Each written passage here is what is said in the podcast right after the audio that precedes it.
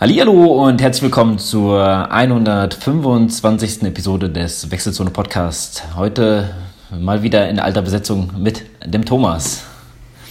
Guten Abend. Und der Adrian ist auch da. Jo, hi. ja, und ich bin auch dabei. Ja, äh, so Jungs, äh, nicht lang her, da hatten wir die letzte Folge äh, Kannst du Marathon aufgenommen. Leider konnte der Thomas nicht dabei sein. Ähm, möchtest du noch mal ein paar 15, äh, 15 dazugeben? Ähm, nein, eigentlich habt ihr das ja ganz gut gemacht. Das Einzige, was äh, ich meine, was eigentlich klar war oder was euch wahrscheinlich auch klar ist, was aber finde ich immer nicht oft genug gesagt werden kann, äh, was also was, was, unheimlich wichtig ist, dass man ja so einen Marathon-Trainingsplan oder ein Marathontraining, äh, die letzten zehn Wochen sind ja immer nur Feinschliff. Und man muss halt vorher schon im Training gewesen sein. Man darf nicht anfangen und der Meinung sein, äh, ich trainiere jetzt mal zehn Wochen lang und laufe danach einen Marathon oder zwölf Wochen oder acht Wochen. Sondern da muss eigentlich schon eine Vorbereitung, die sich über, sag ich mal, ein Jahr oder so hingezogen hat, ähm, hergegangen sein. Weil ich glaube, das äh, ist bei vielen immer noch, ja, die unterschätzen das, was, was da so an Kontinuität vorausgegangen sein sollte. Ja, ähm, das, da hast du auf jeden Fall recht. Das äh, würde ich auch keinem empfehlen, jetzt einfach mal zu sagen, ich trainiere drei Monate oder so und dann kann ein Marathon laufen. Also da sollte man ja schon äh, gewisse Distanzen vorher gelaufen sein und auch mal vielleicht ein, zwei Jährchen vorher äh, dabei gewesen sein. Also. Ja, weil bei mir war das damals ähnlich. Ne? Also ich hatte das selber. Ich habe immer gesagt, ja komm, Marathon als gesunder, damals noch, weiß ich gar nicht, Anfang 30-Jähriger muss man ja einen Marathon unter vier Stunden laufen können. Das ist ja quasi, gehört ja dazu. Und dann hat man es irgendwie immer so auf die lange Bank geschoben, mit dem Training anzufangen. Und irgendwann war man dann so, ich glaube, das war damals so der Stephanie 10-Wochen-Plan drin. Und ähm, ja, dann war das auf einmal ganz schön viel. Ich meine, das ist bei mir noch alles gut gegangen, da ist irgendwie keine Verletzung draus gekommen, aber ähm, zum Nachahmen auf jeden Fall nicht empfehlenswert. Und deswegen finde ich aber, das kann man gar nicht oft genug sagen. Ne?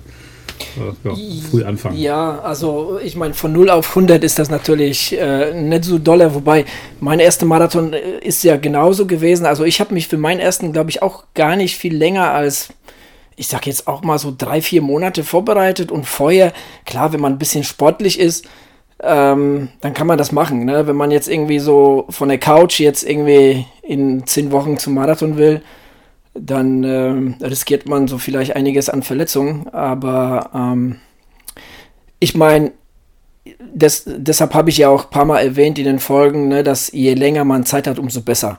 Ne? Und, und so 17 Wochen wenn man denn sich für einen Herbstmarathon vorbereitet ähm, und vorher auch schon Sport gemacht hat, ne, jetzt äh, im Vorfeld irgendwelche Zehner Halbmarathons gelaufen ist und so weiter, dann, dann finde ich, ist es schon, ist es schon in Ordnung, weil 17 Wochen dann doch für, für jemanden, der, der halbwegs im Training ist, schon lange Zeit ist und, und da kann man schon was auf die Beine stellen. Wenn es wirklich ne, so die letzten acht bis 10, ne, sowas um den Dreh ist, dann klar, dann sollte man da natürlich zusehen, dass man da schon in Form ist, weil ähm, dann geht es ja wirklich nur um den letzten Marathonschliff. Ja, ich finde das ja sehr interessant, äh, wie ihr zum Marathon gekommen seid, weil äh, ich hatte vor dieser Distanz schon einen heiden Respekt und ich habe, glaube ich, erst noch ein paar, also auf jeden Fall viele, viele 10 Kilometer und Halbmarathonrennen gemacht, bevor ich überhaupt dran gedacht hatte, mir Marathon äh, reinzupfeifen. Also ich war da schon ja, locker fünf Jahre am Laufen, bevor ich überhaupt dran gedacht hatte. Ähm, oder zumindest sportlich unterwegs. Ich hatte ja noch ein paar Triathlons gemacht und so. Äh, ja, so unterschiedlich sind die Wege, aber ähm, interessant, äh, dass ihr da also einfach mal nicht unbedingt Respekt vor der, vor der Dings hattet, vor der Distanz. Aber okay. Naja, also ich habe ich hab meinen ersten 99 oder 98, weiß ich jetzt gar nicht. Auf jeden Fall, weißt du, hattest ja kaum irgendwelche Informationen dazu. Wir hatten ja nichts. Da, da gab es überhaupt nichts. Ne? ich meine, es gab mal vielleicht die Runners World, aber von, selbst von der, ähm, das, also die hatte ich ja, glaube ich, auch äh, kaum in der Hand, beziehungsweise bis gar nicht, bis ich erfahren habe, dass es da irgendwelche Zeitschriften dazu gibt, ähm, war der Marathon schon rum. Ähm, von daher war das wirklich Trial and Error, sonst nichts anderes. Hm. Ja, aber auch eigentlich äh, eine ganz äh, interessante Geschichte, wenn man so bedenkt, äh, wie kommt man denn eigentlich zum Laufen? Weil viele denken sich vielleicht, okay, jetzt will ich abnehmen, jetzt gehe ich mal laufen, äh, machen sich da jetzt auch nicht so wirklichen Gedanken. Material und so. Ich meine, äh, laufen kann ja wirklich jeder. Ja? Also theoretisch könnte hier mein Nachbar gegenüber heute anfangen mit dem Laufen. Und äh, da er vorher nie was mit der Materie zu tun hatte, kann man da wirklich auch vieles falsch machen. Ja? Echt, ja, interessantes Thema. Äh, ja, gut. Ähm, dann würde ich äh, diese Überleitung doch äh, gerade noch mal schnell verwandeln. Und ähm, da diejenigen, die die letzte Folge gehört haben, haben ja schon mitbekommen oder auch vielleicht bei Strava mich voll, äh, mir folgen, dass äh, ich jetzt beim Frankfurt Marathon mitmache. Ähm, Wie es mit Thomas aussieht, äh, können wir irgendwann mal äh, im Monat oder in zwei mal klären, wenn, er, wenn er ein bisschen mehr weiß, weil ich glaube, momentan ist es ein bisschen zu viel Trubel bei ihm, um überhaupt eine Entscheidung zu treffen. Aber den, dennoch will ich da dran teilnehmen. Mit dem äh, Hintergrund, dass äh, wir das so ein bisschen aufziehen und euch ähm, ja, äh, zu unserer Teil 2 Folge von Kannst du Marathon nochmal ein bisschen ja, einen gewissen Einblick geben, äh, wie wir das hier machen. Ähm, mit Adrian zusammen äh, werde ich in den kommenden Folgen äh, bis zum Marathon nochmal äh, mein Training wöchentlich aufrollen. Zumindest haben wir es so angeplant. Wie genau wir das äh, dann hier ähm, besprechen, werden wir noch äh, sehen. Aber das ist zumindest der Plan, dass wir nochmal in den kommenden Wochen ähm, ja, den Trainingsplan so ein bisschen ähm, ja, äh, darauf eingehen und äh, da erzählen, was ich hier in den zehn Wochen, ja, genau zehn Wochen Feinschliff äh, bis zum Marathon so gemacht habe. Ja, vor allen Dingen nicht nur erzählen, was du gemacht hast, sondern ähm, auch, dass der, der, Adrian wird so ein paar Einblicke in seine Gedankenwelt geben, was er sich denn dabei gedacht hat, äh, was, er dich, was er dich da hat machen lassen. Weil das, äh, du, du wirst ja keinen Meter ohne Grund laufen in den nächsten Wochen und äh, ich denke, da können wir schon gespannt sein, äh, was der Adrian sich da Schönes überlegt hat. Genau, Schönes und Fieses. ja, mein Training hat schon angefangen, jetzt äh, seit letzten Montag. Äh, ich denke mal, ähm, mal schauen, wann wir die nächste Folge aufnehmen und dann dementsprechend werden wir äh, vielleicht sogar zwei Wochen mal durchnehmen. Aber ähm, ich muss sagen, ich hatte jetzt äh, Montag und Mittwoch äh, meine ersten Einheiten, jeweils zwölf und äh, zehn Kilometer und äh, ich bin ganz froh, heute mal nichts zu machen, weil ich habe echt übelst schwere Beine. ja. So viel äh, dazu. Ähm, ja, kommen wir doch mal zu dem, weswegen wir eigentlich hier sind. Und zwar ähm, heute mal Ergebnisse, ähm, denn äh, das Feld von ähm, Kona, vom Hawaii Ironman, ist fast komplett. Ähm, und zwar war jetzt am Wochenende das äh, Rennen, am Samstag lief schon das, äh, der Ironman in Schweden, in äh, Kalmar, um genau zu sein. Und gewonnen hat erfreulicherweise Boris Stein. Ähm, Thomas hat es vorher gesagt. ich habe das, Rennen, hab das Rennen so ein bisschen verfolgt äh, und ähm, ja, Boris Stein hat eigentlich äh, recht souverän ein bisschen am Radfahren geführt und dann. Ähm, auf dem Rad, äh, auf, ähm, zu Fuß, sag ich jetzt mal, äh, hat er dann, ähm, ja, ich kann jetzt nicht genau sagen, ob es kontrolliert war oder nicht. Er hat äh, immer ein bisschen mehr äh, Zeit einbüßen müssen auf äh, Dennis Chevreau, der ähm, vom Platz, glaube drei oder vier äh, von einem Fahrradfahren auf Platz zwei vorgelaufen ist. Ähm, er brauchte auch unbedingt diesen Slot sozusagen, ähm, aber leider hatte, oder leider aus seiner Sicht, äh, glücklich für Deutschland, hat Boris Stein sich da äh, diesen gekrallt und ja, also im Endeffekt mit einer Zielzeit von 7,49 äh, ins Ziel gekommen und Dennis äh, Chevreau mit 7,51 Zweiter und Mattis Lingos Petersen aus Dänemark mit 7,52 äh, dann noch Dritter geworden. Wobei man ja sagen muss, dass er sich damit ja ziemlich eindrucksvoll eigentlich zurückgemeldet hat. Ne? Ja, auf jeden Fall. Weil auch, auch von der Zeit her, das war ja nicht mal eben so knapp geworden, sondern äh, ganz deutlich unter acht Stunden ist ja auch schon mal wieder eine Duftmarke Richtung Hawaii. Ne?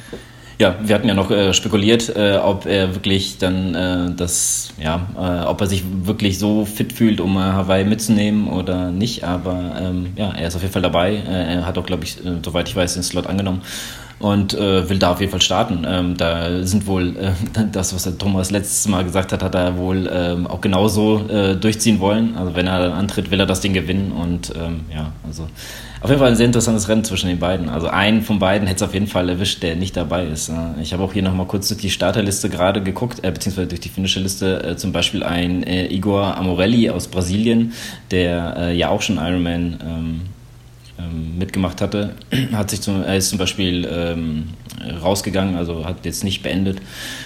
Ähm, und äh, finde ich ihn jetzt hier? Äh, wahrscheinlich nicht. Ähm, Nee, äh, der Ronny Schildknecht hätte, hatte meiner Meinung nach auch mitmachen sollen, aber ich finde ihn jetzt gerade hier nicht, deswegen wahrscheinlich nicht äh, gestartet. Gut. Noch irgendwelche Gedanken zum ähm, Ironman Schweden? Nö, hatten wir ja schon, ne? Gut, dann gehen wir doch mal rüber zum Ironman in Kopenhagen, äh, Dänemark. da gab es nur ein Frauenfeld. Ähm, es waren noch nicht mal wirklich viele äh, Profi-Starterinnen, äh, soweit ich weiß, zehn, äh, neun sind ins Ziel gekommen.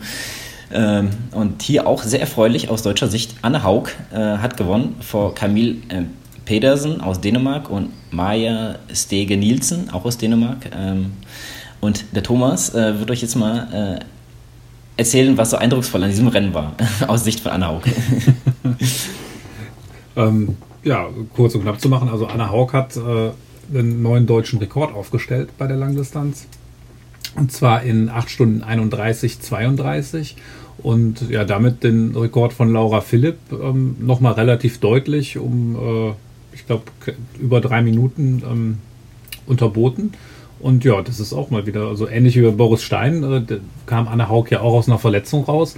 Und gerade so insbesondere, also ne, gerade mit dem Hintergrund muss man sagen, ist es schon äh, sehr, sehr beeindruckend, weil wir hatten ja eigentlich gemutmaßt, dass sie eher so einen äh, lockeren Ironman machen wird, weil sie ja, sie braucht ja keinen Sieg, um den Slot zu bekommen, sondern sie musste ja eigentlich nur den Ironman finishen. Und da war ja so die Spekulation, dass sie vielleicht ein bisschen Kräfte schont, um dann auf Hawaii am äh, oder auf Hawaii noch besser performen zu können. Aber ja, dem war nicht so. Sie hat also mal richtig einen, einen rausgehauen. Scheint richtig rund gelaufen zu sein äh, bei ihr. Und das macht natürlich viel, viel Lust auf Kona.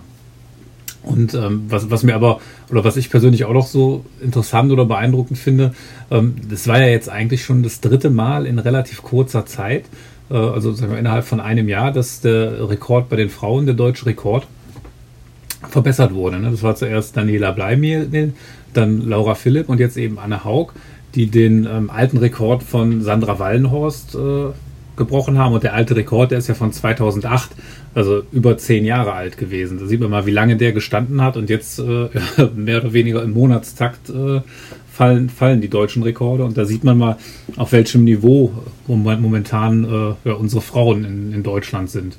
Und ich denke, da können wir uns auf jeden Fall in Hawaii äh, oder auf Hawaii, in Hawaii, ich weiß es gar nicht, ähm, auf, auf einiges freuen. Ne? Ja, auf jeden Fall. Also ähm, auch wie du sagst, ähm, das war ja der absolute Wahnsinn eigentlich, weil also sie hat es ja nicht nötig gehabt, aber also überhaupt nicht. Sie hätte sich ganz locker da mit äh, Platz 10 von mir aus oder 9 äh, bei den Profis zufrieden geben können, weil äh, und Kräfte sparen können, weil sie eigentlich nur das Rennen finishen musste. Und äh, aber dann so eindrucksvoll ähm, das Ding zu gewinnen und natürlich ähm, die 15.000 Dollar ähm, Preis Money mitzunehmen, äh, das äh, versüßt, versüßt den Sieg dann doch schon ein bisschen mehr vielleicht. Ja, wobei man da ja auch sagen muss, also es war ja auch nicht so, dass die irgendwie noch nur ansatzweise in Bedrängnis war und deswegen hätte jetzt groß Gas geben müssen, um ja. sich ihren ersten Platz da zu sichern. Also ähm, Camilla Patterson, die ja Zweite geworden ist, die hatte fast 20 Minuten Rückstand und die Dritte war irgendwie schon über eine halbe Stunde hinterher. Also auch da, ne, die hat richtig durchgezogen. Das war schon äh, ja, krass. Ja, wenn es läuft, dann läuft. Ja, ähm, auch hier äh, die drittplatzierte Maya Stege Nielsen ähm, hat sich hier für, ähm, für, ähm, na, für Ironman in Hawaii hat sie sich qualifiziert, weil Camilla Pedersen schon in äh, Ironman Wales sich qualifiziert hatte. Somit, äh, glaube ich, war jeder auf diesem Podium äh, sehr erfreut. Gut, äh, dann machen wir doch mal gleich, äh, gehen wir doch gerade rüber nach Kanada zum Ironman Mont Tremblant. Ähm, hier fangen wir doch mal an äh, mit den Frauen. Äh, Carrie Lester hat sich hier äh, den Sieg geholt mit 8 Stunden 48 vor Sarah True und Jodie Robertson äh, jeweils mit 9 Stunden und 4 und 9 Stunden 16. Äh, ähm, ich gucke gerade mal ganz kurz. Äh, ja, Sarah True hat sich damit für den Ironman Hawaii qualifiziert, weil Carrie Lester schon qualifiziert war. Und ähm, wir flitzen mal schnell rüber zu den Männern. Äh, da hat sich der Vorjahressieger äh, Cody Beals äh, das Ding nicht nehmen lassen und in 7 Stunden 48 äh, deutlich vor, also sagen wir mal, äh, gerade groß zu überschlagen, 7 Minuten vor Lionel Sanders und Nathan Killiam, alle drei aus Kanada. Ähm, den Sieg geholt und äh, damit auch ist auch Lionel Sanders ähm, qualifiziert. Und ich muss sagen, ich war am dem Samstag ähm, ja, äh, ziemlich so einen halben Tag unterwegs. Also ich habe wirklich äh, nichts mitbekommen und ich habe äh, die dem Thomas gebeten, äh, mich auf dem Laufenden zu halten. Und hier sage ich Fake News, Thomas, Fake News.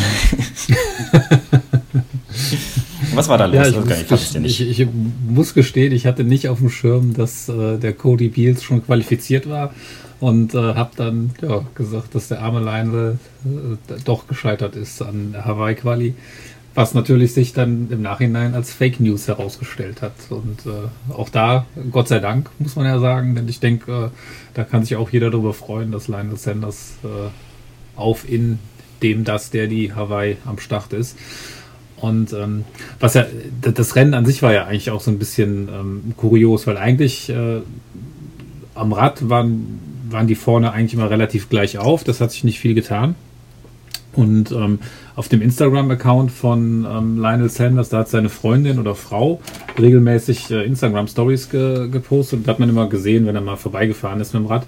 Und da war es eigentlich immer so, dass er auch vorne gefahren ist und vorne die Arbeit gemacht hat. Aber waren eigentlich alle relativ nah beieinander. Und dann beim Laufen ähm, hat er am Anfang ganz gut losgelegt und sich auch einen ganz guten Vorsprung rausgelaufen. Aber so ab Kilometer 30 äh, ist er dann langsam ein bisschen eingebrochen, so 25, 30.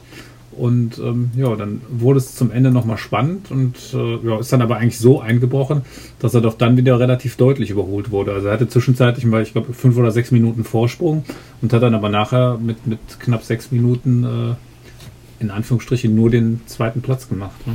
Aber äh, ich muss mich mal kurz einschalten. Ähm, ich, also ich finde, ähm, also es ist nicht mehr der gleiche Sanders. Ne? Irgendwie hat man so ein bisschen das Gefühl. Also der hat wirklich irgendwie, klar, natürlich hat er jetzt äh, ähm, ne, so seine Verletzung gehabt, ähm, so, so Anfang oder im Frühjahr ähm, des Jahres.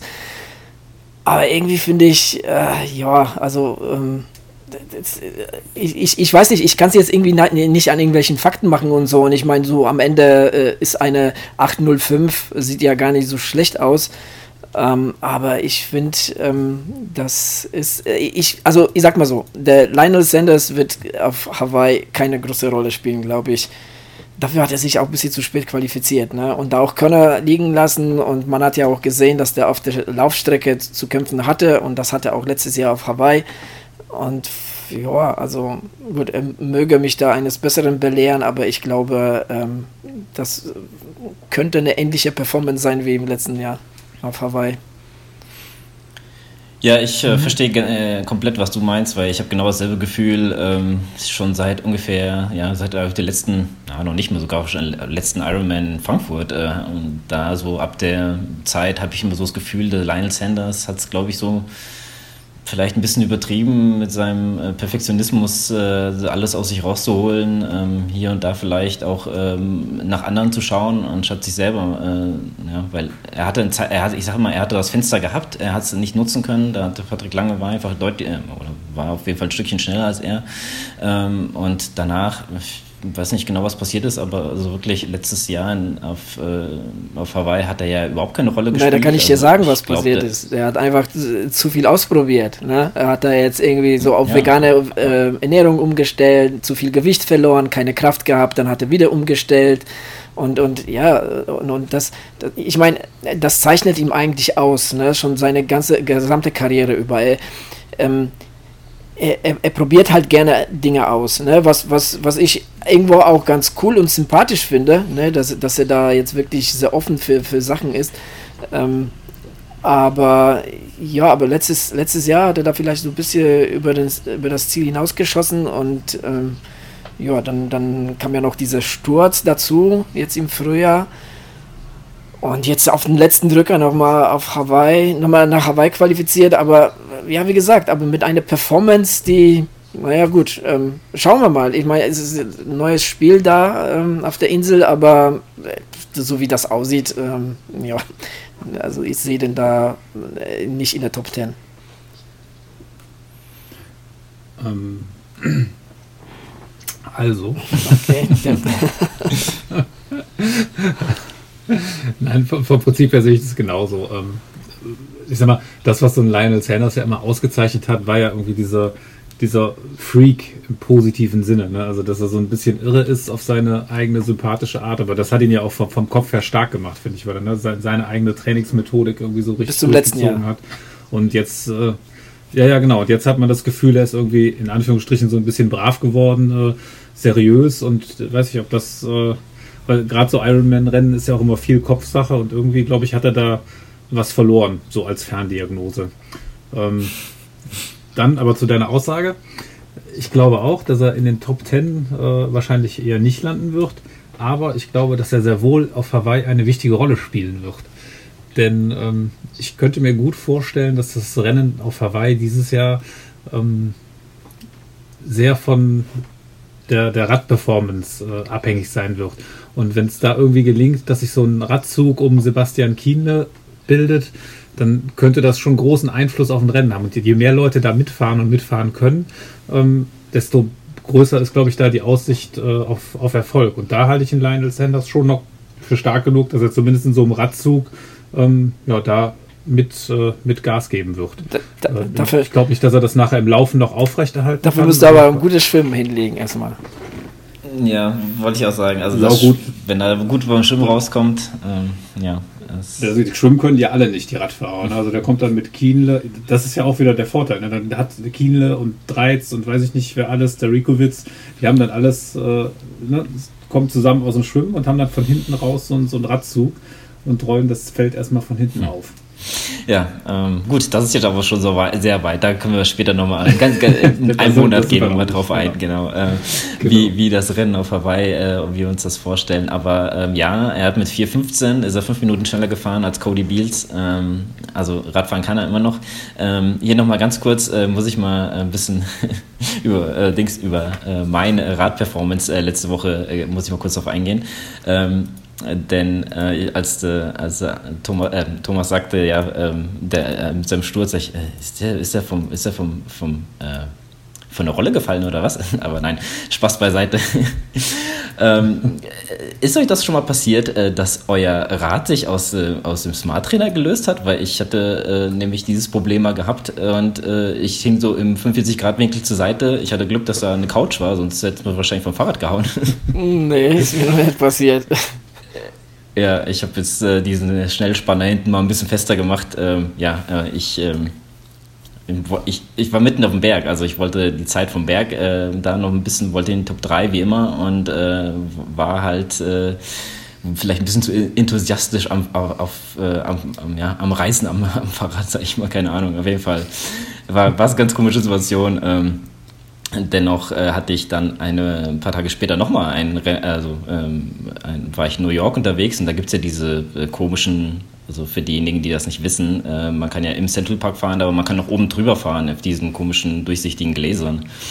Und da gibt es auch ein, ein ja, Bergzeitfahren, sag ich jetzt mal. Und ähm, ich habe das noch nie gemacht, das waren aber irgendwie fast durchgehend zwischen 10 und 16 Prozent. Und äh, irgendwann waren dann meine Körner dann halt auch weg und dann habe ich versucht, ganz hoch zu schalten und irgendwie hat meine Kette blockiert. Es ging gar nichts mehr. Ich konnte nicht mal treten und äh, das da habe ich wieder runtergeschaltet, dann ging es wieder und dann äh, wieder äh, habe es nochmal versucht, um zu testen und das ist wieder komplett blockiert. So, und jetzt habe ich da, wo diese äh, Scheibe, wo, wo jetzt Wahoo draufsteht, habe ich jetzt zwei schöne, fette äh, Striche und das Ding ist auch Stahl. Ja? Also das, äh, also richtig reingefressen hat sich da irgendwas. Das, das hat mich richtig, richtig angekotzt. Ne? Musste, ja, war irgendwie nicht so meine Woche, aber. Du solltest mehr draußen fahren. Das war so. Ja, es war, es war schlechtes Wetter.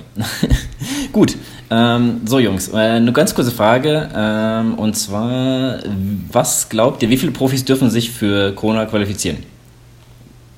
Weiß das einer? Waren es, ich weiß nicht, 20 oder 30?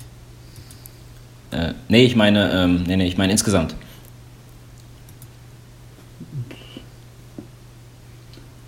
Frage ist ja können, wie viel können, ne? Also wie viele Slots weiß ich genau. nicht. Es gibt, es gibt 100 Slots. Es sind 99, die sind schon qualifiziert. Ein äh, Kona-Slot gibt es noch und den gibt es beim äh, 70.3 in äh, Nizza. Ich muss hier leider mal eingreifen, denn ich habe da ein bisschen Quatsch erzählt. Es sind schon alle qualifiziert, äh, nur der Frederik van Liere ähm, hat abgesagt, deswegen war ich selber ein bisschen verwirrt und deswegen, ähm, ja, für Hawaii sind mittlerweile alle qualifiziert und ab September geht's los für die neue Saison. Das heißt, wer sich bei 70 Punkten qualifiziert, ist auch für 2020 qualifiziert, nicht für dieses Jahr. Gut, äh, gehen wir mal darauf kurz ein. Ähm, und ich habe mir mal die. Das war wieder, ich, ich möchte noch mal kurz anmerken, es war wieder eine Überleitung vom Allerfeinsten, die wir beide leider kaputt gemacht haben, okay. Adrian, weil wir die passende Antwort Ja, ja, der stellt, der, der stellt aber auch Fragen. Also. aber ich habe es erst gesagt vorher auch nicht gewusst. Ähm, äh, ja, genau. Äh, ich habe mir mal kurz das Frauenfeld angeguckt und äh, überraschenderweise ähm, ist auch da Anne Haug dabei. Ähm, und genauso Laura Philipp. Also es könnte äh, sehr, sehr interessant werden, denn auch die Feuersiegerin Danielle Reeve ist dabei ähm, und Lucy Charles Barclay ist auch dabei. Also es ähm, wird zumindest ein sehr, sehr interessantes Rennen. Ähm, Thomas, irgendwelche äh, Gedanken zum Frauenrennen? Wenig, wenige. also ich, finde es aber schwierig, irgendwie was, was vorherzusagen eigentlich, weil ich kann so die, die Radstrecke in, in Nizza nicht, äh, nicht richtig einschätzen. Ich meine, da kommen wir wahrscheinlich gleich bei den Männern nochmal ein bisschen intensiver drauf zu sprechen. Ähm, ich meine, klar, ne, 90 Kilometer lang, ich glaube irgendwie 1300 oder 1400 Höhenmeter, aber vom Prinzip her ja auf äh, mehr oder weniger ein oder zwei Steigungen verteilt.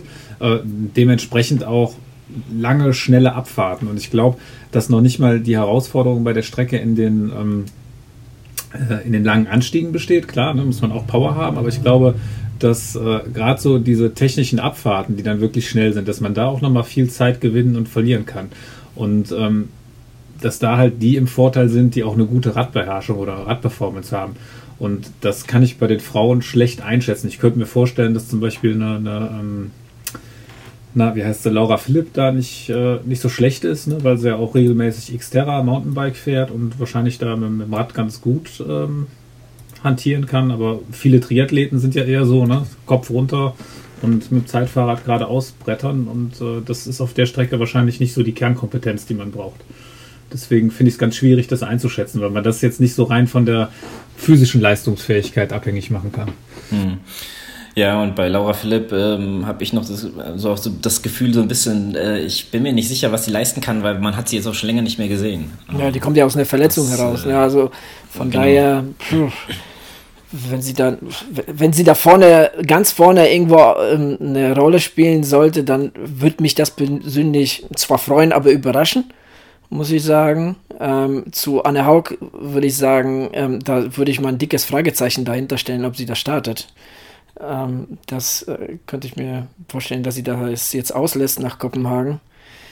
Und ähm, ich glaube, ja, du hast recht, also Laura Philipp hat schon, ähm, ähm Thomas hast ähm, wegen Laura Philipp hat, hat, schon eine gute Beherrschung, das muss man schon sagen. Wenn man Xterra in Frankreich gewinnt, dann, dann kann man schon sein Fahrrad beherrschen.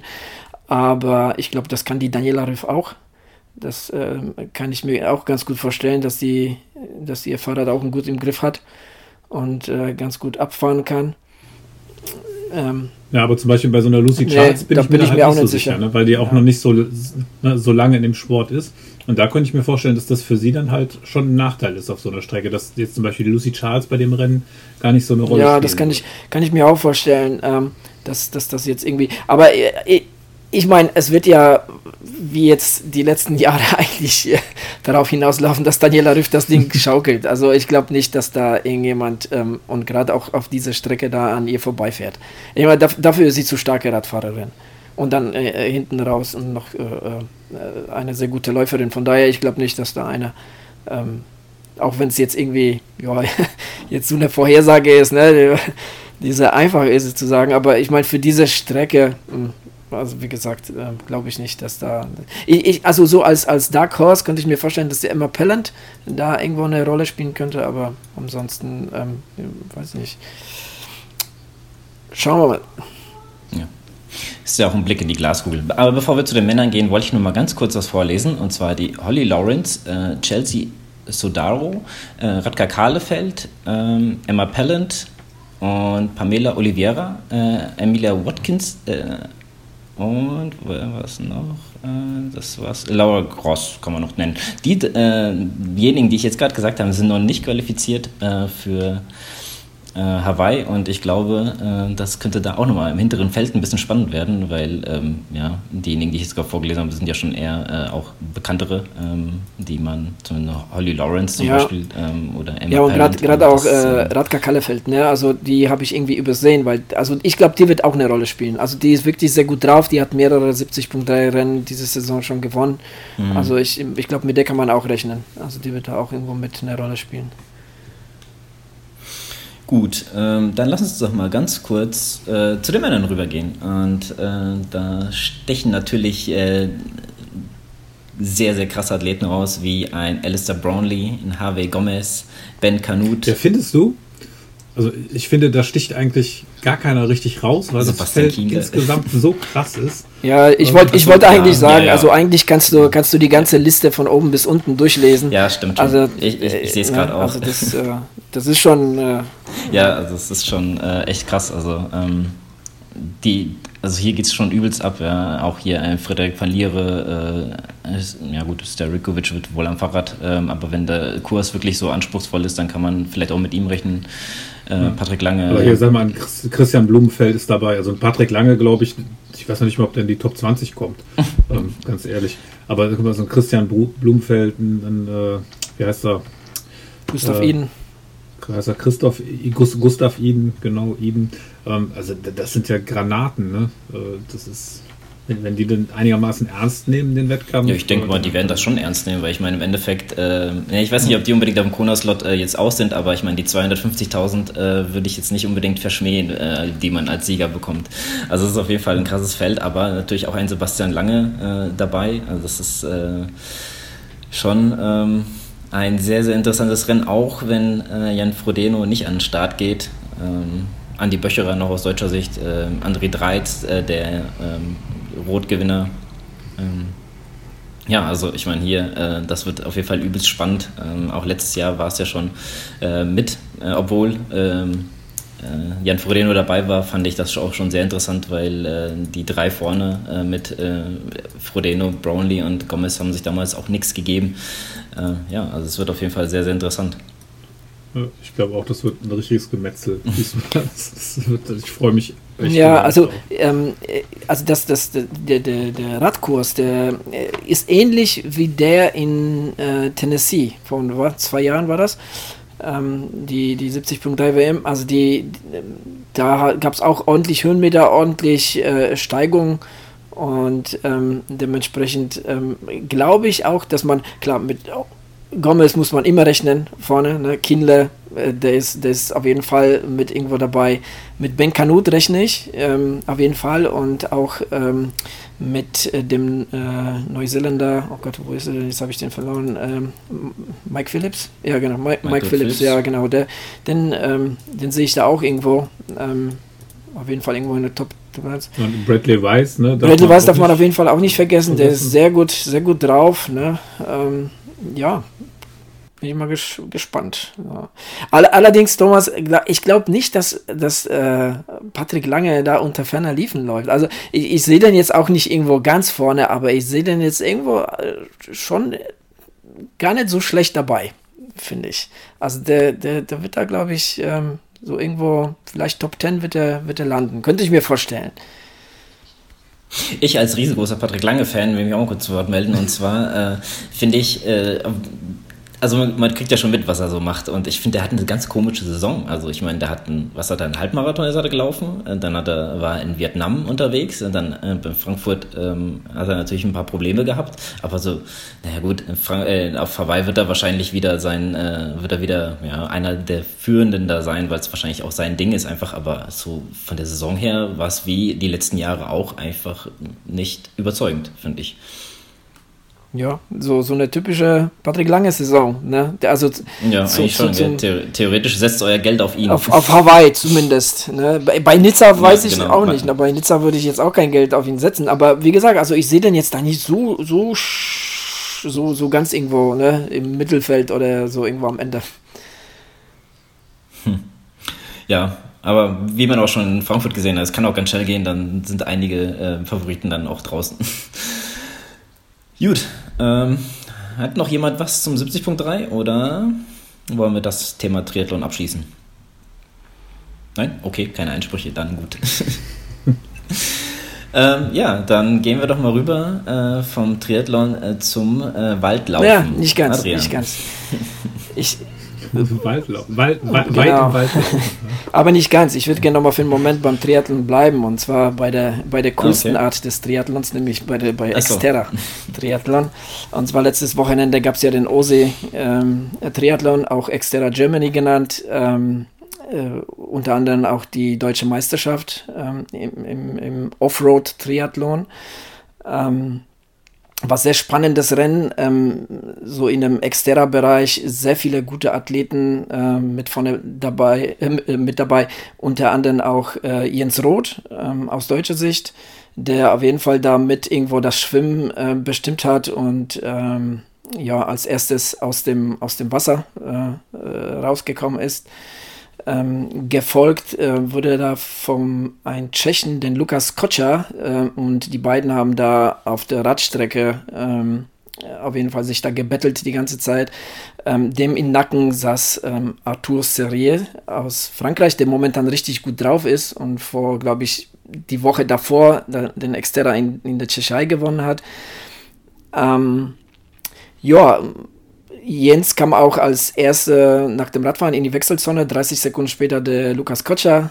Arthur Serie auch nochmal ein paar Sekunden später und ähm, dann hatte der Franzose richtig äh, den sechsten Gang eingelegt und nach fünf Kilometern hatte die beide kassiert und äh, ja, hat das Rennen gewonnen. Jens Roth kam dann als Zweiter ins Ziel, Lukas Kotscher als Dritter.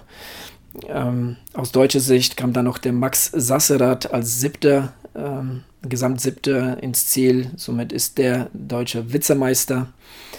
Ähm, ja, ähm, das zu, zum Männerrennen. Bei den Frauen, ähm, da hat die Helena Karaskova äh, gewonnen, die genauso ähm, stark ähm, drauf ist. Und ich glaube, das ist ihr dritter oder vierter Podiumsplatz hintereinander bei den Exterra-Rennen. Also die ist, die ist richtig stark momentan. Hat in 302 ähm, das Rennen gewonnen vor Loan Duvoisin aus, äh, aus der Schweiz und äh, auf Platz 3 kam die Ladina Bus ebenfalls aus der Schweiz.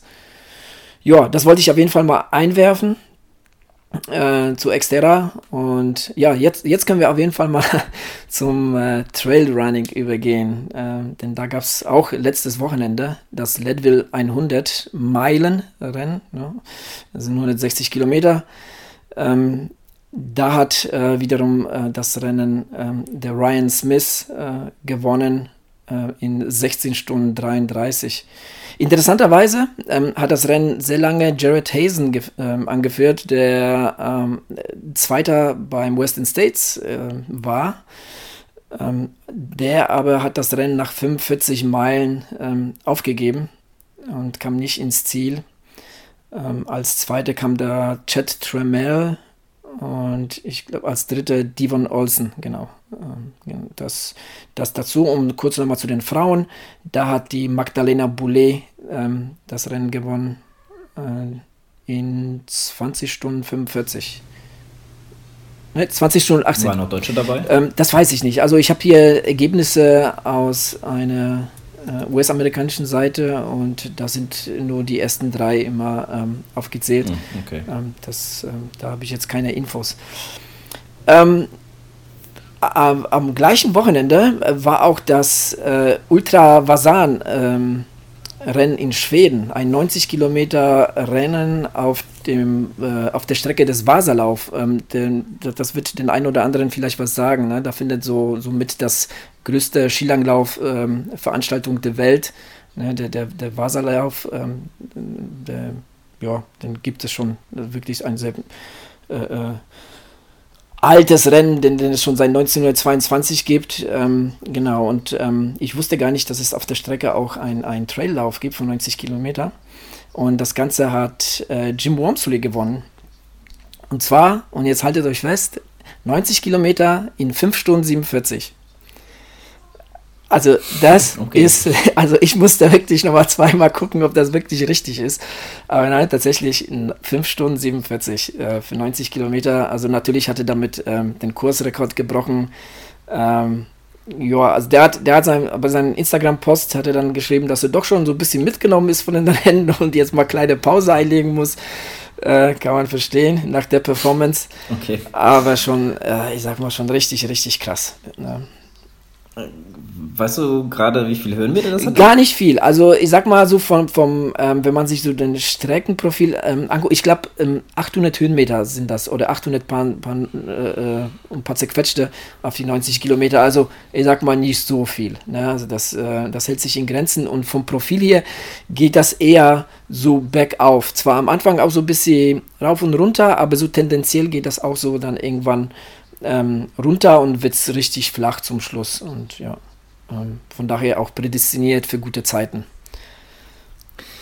Ja, also ist, ich finde das echt krass, ähm, weil auch äh, in jeder, sag ich mal, ja, wenn man das ist so Sportart, weiß ich nicht, also jeder Disziplin, sage ich jetzt einfach mal, es immer einen gibt, der ein komplett alle anderen in Grund und Boden läuft und auch keiner rankommt. Das ist der Jim Wormsley, der, wenn der an den Start geht, dann weiß man ja auch genauso, naja, dann naja, sind wir halt mal Zweiter oder schauen wir, was dahinter ist. Ja, nicht ganz, weil ähm, eine Woche da, ähm, davor, also jetzt mittlerweile vor drei Wochen, gab es ja den Sierra Zinal Lauf und da ist, äh, da ist der Wormsley Dritter geworden. Gewonnen hat das Ganze ähm, Kilian Jornet und zwar dann auch wieder wiederum oh, okay. in Streckenrekord und da hatte Wormsley den, dem, dem äh, Jornet nichts entgegenzusetzen. Also die haben das Rennen live übertragen. Es ist ein 30 Kilometer Rennen mit über 2000 Höhenmetern. Ähm, und ich habe mir da äh, so die letzten 15 Kilometer habe ich mir angeguckt und ich glaube, der Kilian hatte, ich meine, gut und gerne irgendwas zwischen 5 und 10 Minuten Vorsprung. Also auch schon gewaltig. Ne? Also, ja, Wamsley ist auf jeden Fall eine Maschine, aber das ist der Kilian Journey auch. Ja, stimmt. Ähm, na gut. Da muss man natürlich gucken, äh, wer natürlich als Konkurrent mit am Start ist, aber dennoch ähm, das kann, man könnte jetzt auch zum Beispiel sagen, ich weiß jetzt nicht, wie es genau ist, aber äh, zum Beispiel, dass im Wormsley mehr die langen Dinger liegen. Ja. Also mir liegen ja auch eher die langen als die kurzen, wie man so, wie wir letzte Folge herausgefunden haben. Ja, ja klar, mag, mag, sein, aber das ist ja beim Kilian Journey auch. Ne? Also ähm, der, der, ich meine, äh, wobei, äh, ich meine, der kann ja eigentlich alles, ne? kurz, lang, also der, der, das ist, ähm, also äh, das ist für mich so der, der, der Michael Jordan der Trailrunning-Szene. Okay ein sehr krasser Vergleich, aber okay. Naja, also. ja, äh, also ein, ein also ich finde, dass es schon gerechtfertigt ist. Also, also der, der Typ ist ja wirklich äh, vom anderen Stern. Der ist ja, ähm, ich verfolge den ja schon ziemlich ähm, eng so auf den, auf den sozialen Netzwerken und der ist ja ähm, äh, nach, äh, der wohnt ja in, äh, oder lebt in Norwegen ne, mit der Emily Vosberg zusammen und äh, sie sind beide jetzt in Chamonix, äh, bereiten sich ja für UTMB vor und ähm, der ist ja so, ähm, so von Chamonix äh, hoch zum Mont Blanc gelaufen. Na, so, wo du lang gelaufen bist? Nee, nicht ganz. ich meine zum Mont, der, der war tatsächlich ganz oben, der ist äh, bis auf die ne, knapp 5000 Meter ähm, Höhe ist er da hochgelaufen. Ja, das, was, was, äh, wo andere auch äh, Kletterzeug brauchen und so weiter, ne, da, da läuft er, läuft er hin. Ähm, die Einheit gibt es ja auch bei Strava, könnt ihr, könnt ihr gerne nachverfolgen. Ist schon wirklich eine ziemlich krasse Geschichte. Ja, hm, ja ähm, ich muss mich jetzt mal so ein bisschen outen hier, äh, denn wie gibt es denn irgend auch sowas wie so eine oder welches Rennen treffen sich denn alle und, und treten gegeneinander an? Und ermitteln den Besten. Meinst du jetzt im Trailrunning? Ja, das ja. ist natürlich UTMB. Okay. Gut, für die Amis, für also die Amis ist es vielleicht, wobei für die Amis ist es jetzt auch immer mehr der UTMB, ne? Also die, die, die spielen da auch eine, eine gewaltige Rolle mit, ne? Tim Tollefson und, und, ähm, und oh Gott, jetzt habe ich vergessen, wie der andere heißt.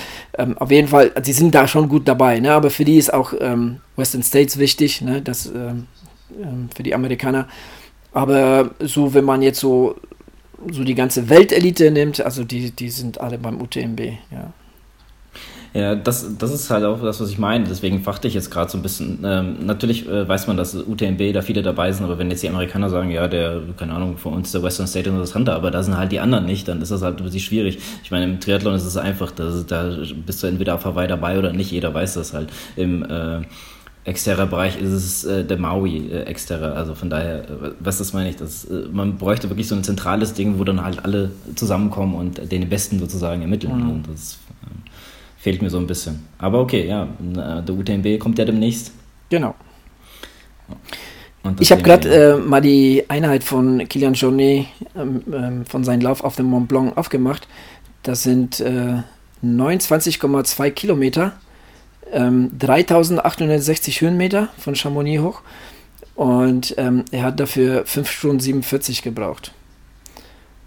Gut, hm. ähm, da gibt es auf jeden Fall sehr viele Kletterpassagen. Ne? Das ist ja nichts, was du einfach so hochläufst und vor allem ab ähm, ähm, so ab der Höhe, so von Chamonix hoch, ähm, so äh, um die 3000, da ist ja alles nur noch verschneit. Ne? Da musst du dich durch den Schnee äh, durchkämpfen. Aber er läuft das trotzdem alles. Wer weiß, ich weiß es nicht. Ja, stimmt. Aber es ist schon krass, wenn man die Videos von dem sieht, da hat der, wo andere Leute, keine Ahnung, auf allen Vieren krabbeln, dann läuft der immer noch da hoch. Also das ist schon, das ist schon echt äh, beeindruckend, das muss man schon sagen. Ja. Gut, Gut, das dazu. Ähm, ja, dann äh, warten wir mal den UTMB ab, mal schauen, wer da äh, am Ende die Nase vorn hat und äh, werden wir sehen. Ähm, der Adrian wird das bestimmt, äh, ist bestimmt heiß drauf ähm, und zumindest sich mal auch die Strecke anzugucken und gucken, ob er ein paar Ecken wiedererkennt. Ja, also die Strecke habe ich mir schon angeguckt. Äh, ja, also, also ein paar Ecken sind da natürlich, ne? ich meine, Chamonix ist ja so der Dreh- und Angelpunkt, also äh, ein paar Ecken sind da schon sehr, äh, also schon bekannt, aber ähm, das geht ja um den Mont Blanc auf die andere Seite zum ähm, äh, Courmayeur äh, und ähm, beziehungsweise der CCC, der startet von da und läuft nach Chamonix, der UTMB startet in Chamonix und endet in Chamonix.